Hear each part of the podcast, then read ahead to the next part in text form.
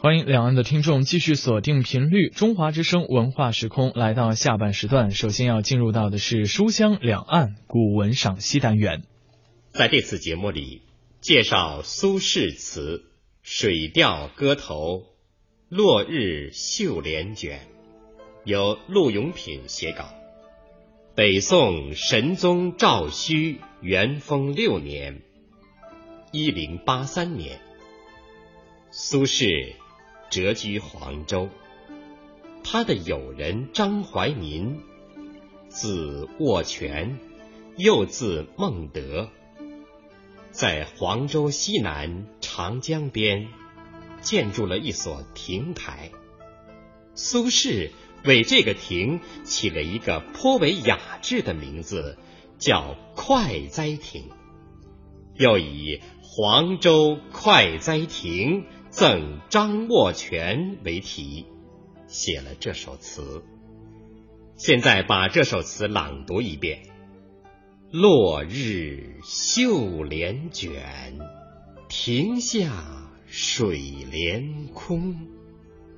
知君为我新作，窗户湿青红。常记平山堂上。七枕江南烟雨，渺渺莫孤鸿。认得醉翁语，山色有无中。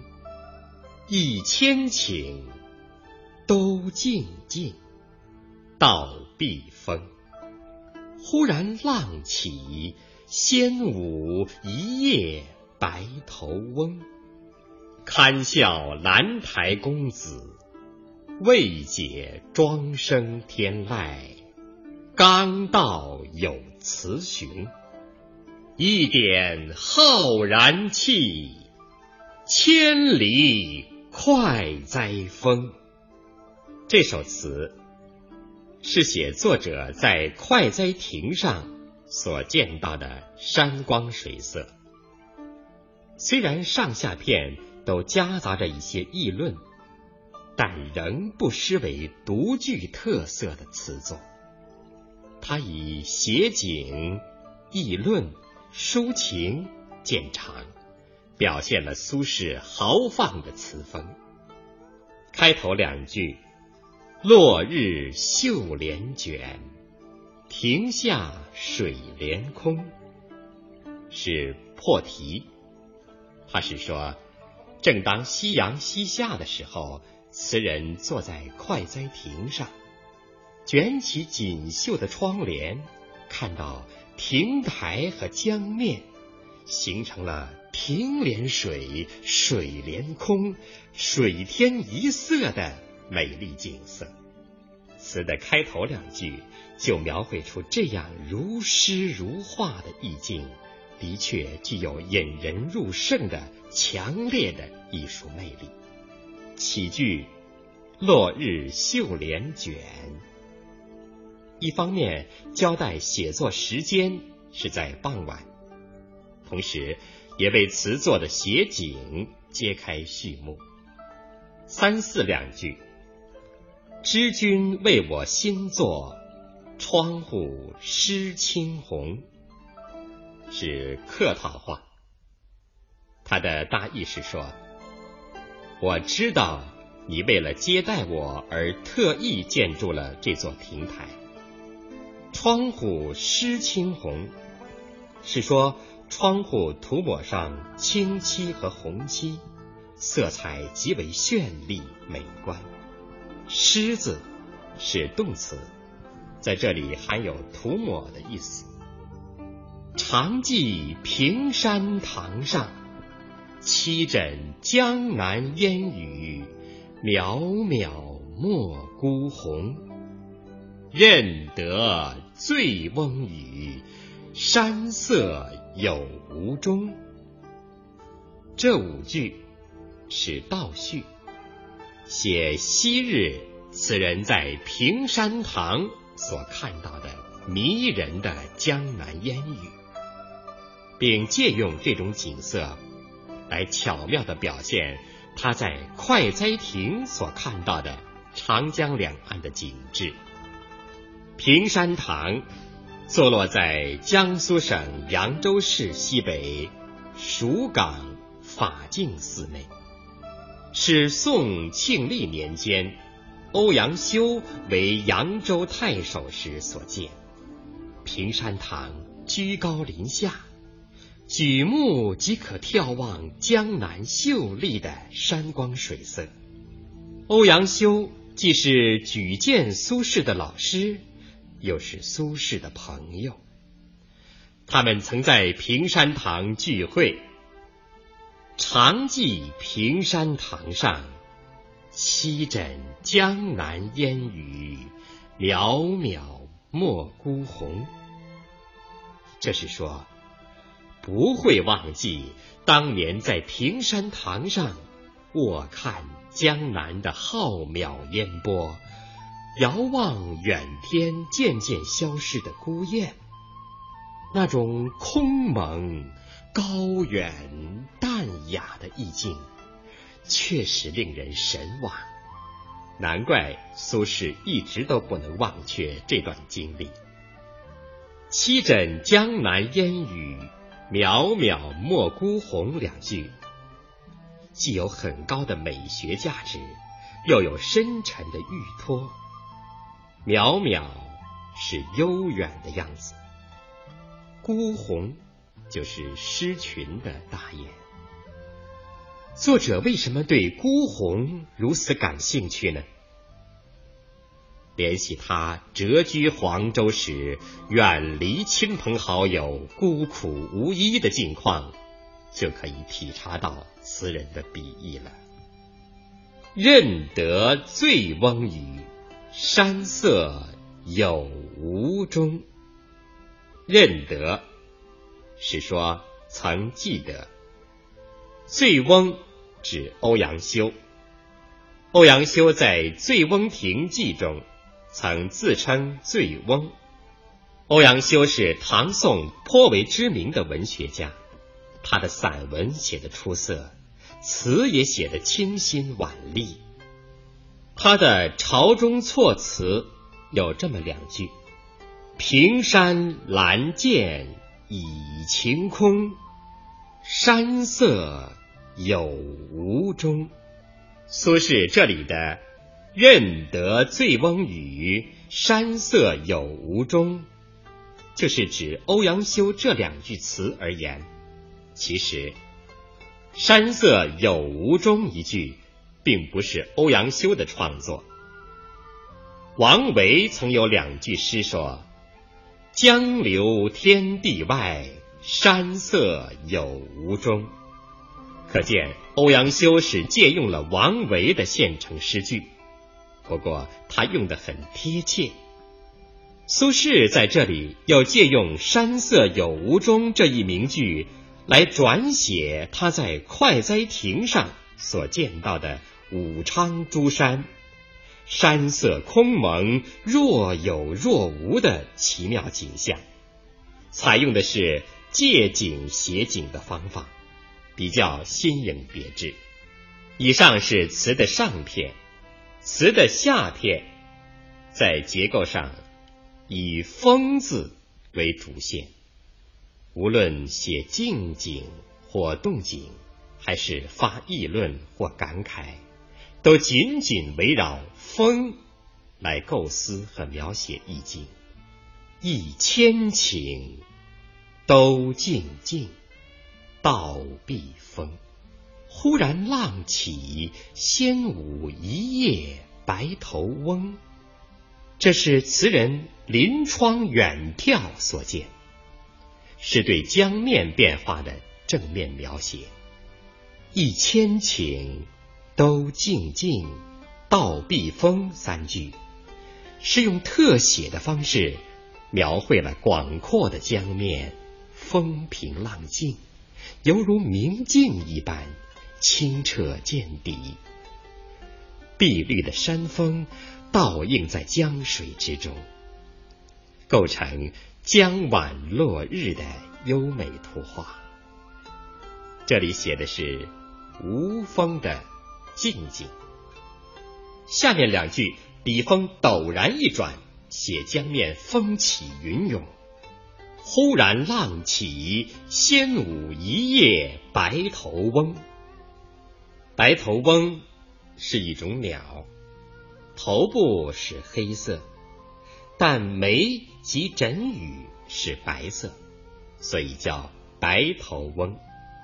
一夜是形象的说法，是说鸟儿戏水，逐浪翻飞。犹如一片树叶在水中浮游一样。这两句是写动静，用速写手法，把江面上突然之间风云开合、波涛汹涌，一只水鸟追逐浪花，在欢乐飞舞的情景，写得逼真而饶有情趣。从艺术表现方法来看，一千顷。都静静到避风，用的是白描的手法。忽然浪起，仙舞一夜白头翁，却使用了形容和夸张的手法。尽管两种手法不同，对表现长江那种风云开合。时而平静如镜，时而惊涛骇浪的壮观场面，同样都能收到良好的艺术效果。作者在描写杭州西湖时，曾有两句诗说：“欲把西湖比西子，淡妆浓抹总相宜。”也可以这么说。作者描写长江多姿多彩的画面，无论是淡妆还是浓抹，总是相宜的。这是因为作者既有敏锐的观察力，又有丰富的想象力，同时还具有极高的驾驭语言的能力，所以才能够心到笔随，下笔有神。词人由于看到江面风起浪涌，而引起联想。他想到我国战国时代楚国的宋玉，为了讽刺楚襄王，而把风分成了雌风和雄风，堪笑兰台公子，未解庄生天籁，刚道有雌雄三句。就是说的这个历史故事，兰台，相传故址在今湖北钟祥县境内。宋玉曾陪同楚襄王游览兰台宫，这里的兰台公子就是指宋玉。在这三句词中，作者使用了两个典故：未解庄生天籁，庄生。就是庄周，是战国前期和孟子同时的著名哲学家和散文家。他在《庄子·齐物论》篇里有“天籁、地籁、人籁”的议论。籁是古代的一种乐器，天籁是大自然演奏的乐曲，指风。苏轼说：“宋玉。”未解庄生天籁，刚道有雌雄，是指宋玉写的一篇风赋。风赋写宋玉等人陪同楚襄王游兰台之宫，忽然刮起风来，楚襄王披荆当风说：“快在此风，寡人所与庶人共者也。”宋玉说：“此独大王之风耳，庶人安得而共之？”楚王不理解是什么意思。宋玉就向楚王解释说：“大王之风能发明耳目，凝体辨人，所以称为雄风；庶人之风会使人生病燥热。”所以称之为雌风，非常明显。宋玉故意把风分为大王之雄风和庶人之词风，其中包含有对楚襄王的讽刺和嘲笑。刚道是硬说或偏偏这么说的意思。值得深究的是，苏轼使用这个典故究竟有什么深意呢？据《词林记事》引古今词话说：“颇以谗言，谪居黄州，郁郁不得志。”凡赋诗缀词，必写其所怀。可见，作者这三句词并非无的放矢，在词句的背后，深深的隐藏着对现实社会的不满情绪。然而，词人借用宋玉把风分成雌雄的故事来大发议论，抒发感慨。并没有完全把自己胸中的郁结抒发出来，所以词作最后，索性畅快淋漓的吟出“一点浩然气，千里快哉风”两句来抒发他的感慨。浩然气就是浩然之气，这里指正气和节操。这两句是说。只要我胸中有一点正气，就可以领略吹来的千里浩浩长风。词句以一点和千里这极小与极大两方面来呼应，充分表现出词人的广阔胸怀和过人的气概。这两句显然寄予了作者不满现实、坚守气节的思想。一点浩然气，千里快哉风。这是词作的警句，它体现了词人的豪放词风，并且“快哉风”三字同“快哉亭”的词题紧密关合，前后照应的极好。词作以浩荡雄伟的气势，铿锵有力的笔触终结。使人振奋，给人一种积极的力量。从写作上来说，这首词有两个比较突出的特点：一是以议论入词，比如下片对宋玉的议论，就反映出这样一个特点。唐五代以来，词这种文学样式似乎只能写缠绵悱恻的男女之情。春愁秋恨的苦闷，甚至吟风弄月、无病呻吟。到了苏轼，他开始对词进行革新，猛烈的扫荡起迷不振的词风。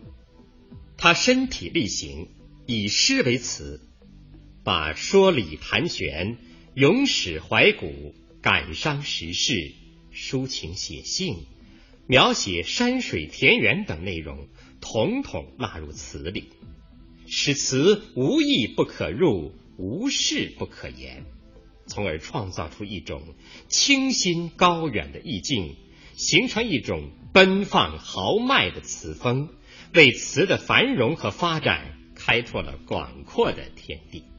第二个特点是，这首词下片以“风”字做筋骨，一贯到底。